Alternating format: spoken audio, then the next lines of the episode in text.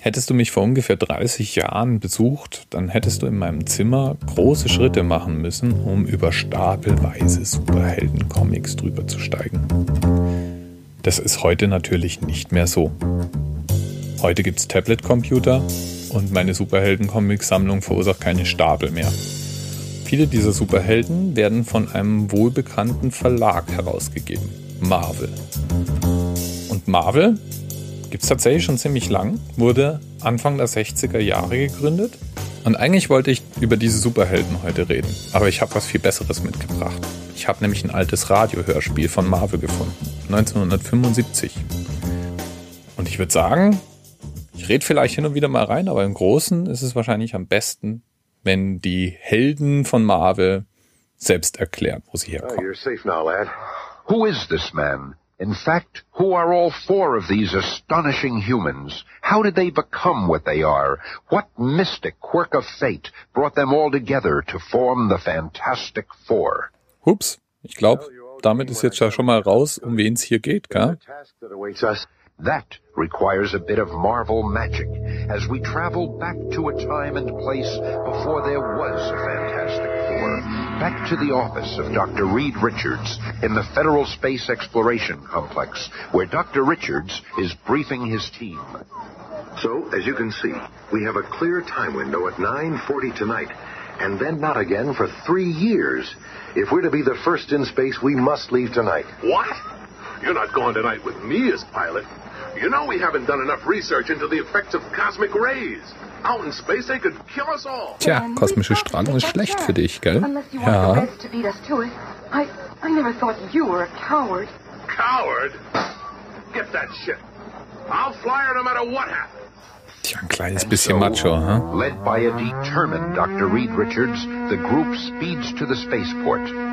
And before the guards can stop them, the mighty ship which Reed Richards has spent years constructing is streaking for the heavens, climbing into space.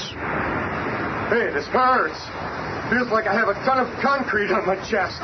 Caused by our fantastic rate of acceleration, Johnny. Right, but the ship is acting like a perfect baby. Yeah, but we still don't know about those cosmic rays. Higher and higher, like a silver bullet, the sleek spacecraft soars.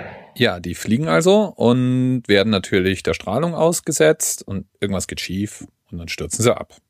Ja, kleine Abkürzung. Das heißt, das Hörspiel nicht selber Leaving our quartet of cosmically charged champions deep in the jungles of South America. Oh. Reed, after all your work, we failed. I'm just grateful we're all alive. But we failed. Bah, what'd you expect? And we still don't know what effects the cosmic rays will have on us. Oh, Reed, I feel strange. Susan! Look at Susan! Sis, what's happening? You're, you're, you're fading away. Oh, no. What's happening to me? Reed, Ben, Johnny. Somehow the cosmic rays have altered your DNA, making you invisible. Sis, I can't Tada! see you at all anymore. Invisible girl is born. Oder Invisible Woman. Ich mag ja ganz speziell die Stimme, die ist total großartig, findest du nicht auch? Naja, aber wer sind die anderen? Naja, gut, wenn du die Fantastischen Vier kennst, dann weißt du, wie es weitergeht. Ben, I'm sick and tired of your insults and complaining. I didn't purposely... And I'm sick and tired of you, period, Bub. In fact, I'm gonna paste you one right in that smug face of yours. I've been wanting to do this for a long time. Ben, wait, Ben. What's happening to him, sis? I don't know, Johnny. His skin is cracking. He's turning into orange rock. Wait, Ben. Don't try to talk yourself out of this one, Doc. I'm gonna nail you. Eieiei, da waren aber Tonkünstler am Werk, oder? Also, da ist jemand ganz schön auf den Reglern ausgerutscht, würde ich mal sagen. Naja, aber, hey, Ben kennen wir auch heute noch als das Ding. Das war damals seine erste Verwandlung. Nicht schlecht.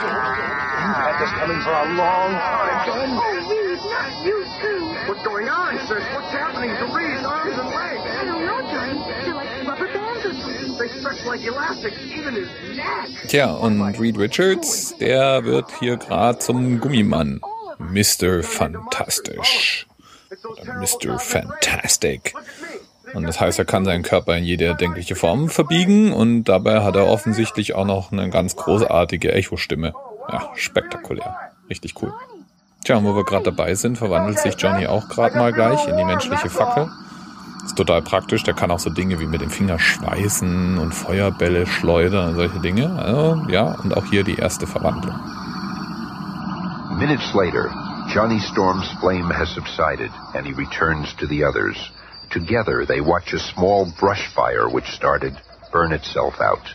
And then they stand silently, each absorbed in his own startling thoughts. Tja, so war das damals. Oder doch zumindest in dem Hörspiel von 1975. Absolut hörenswert. Mehrere Stunden Hörspiel auf Oldtime Radio zu finden. Link in den Episodennotizen. Die Fantastischen Vier gab es schon seit 1960. Sie sind heute immer noch unterwegs, zuletzt im Kino, und wurden von Marvel herausgegeben, die seinerzeit für 4 Milliarden US-Dollar an Disney verkauft wurden. Hättest du es gewusst? Siehste, jetzt aber schon, weil du diesen Podcast kennst. Tu mir doch einen Gefallen und erzähl anderen davon.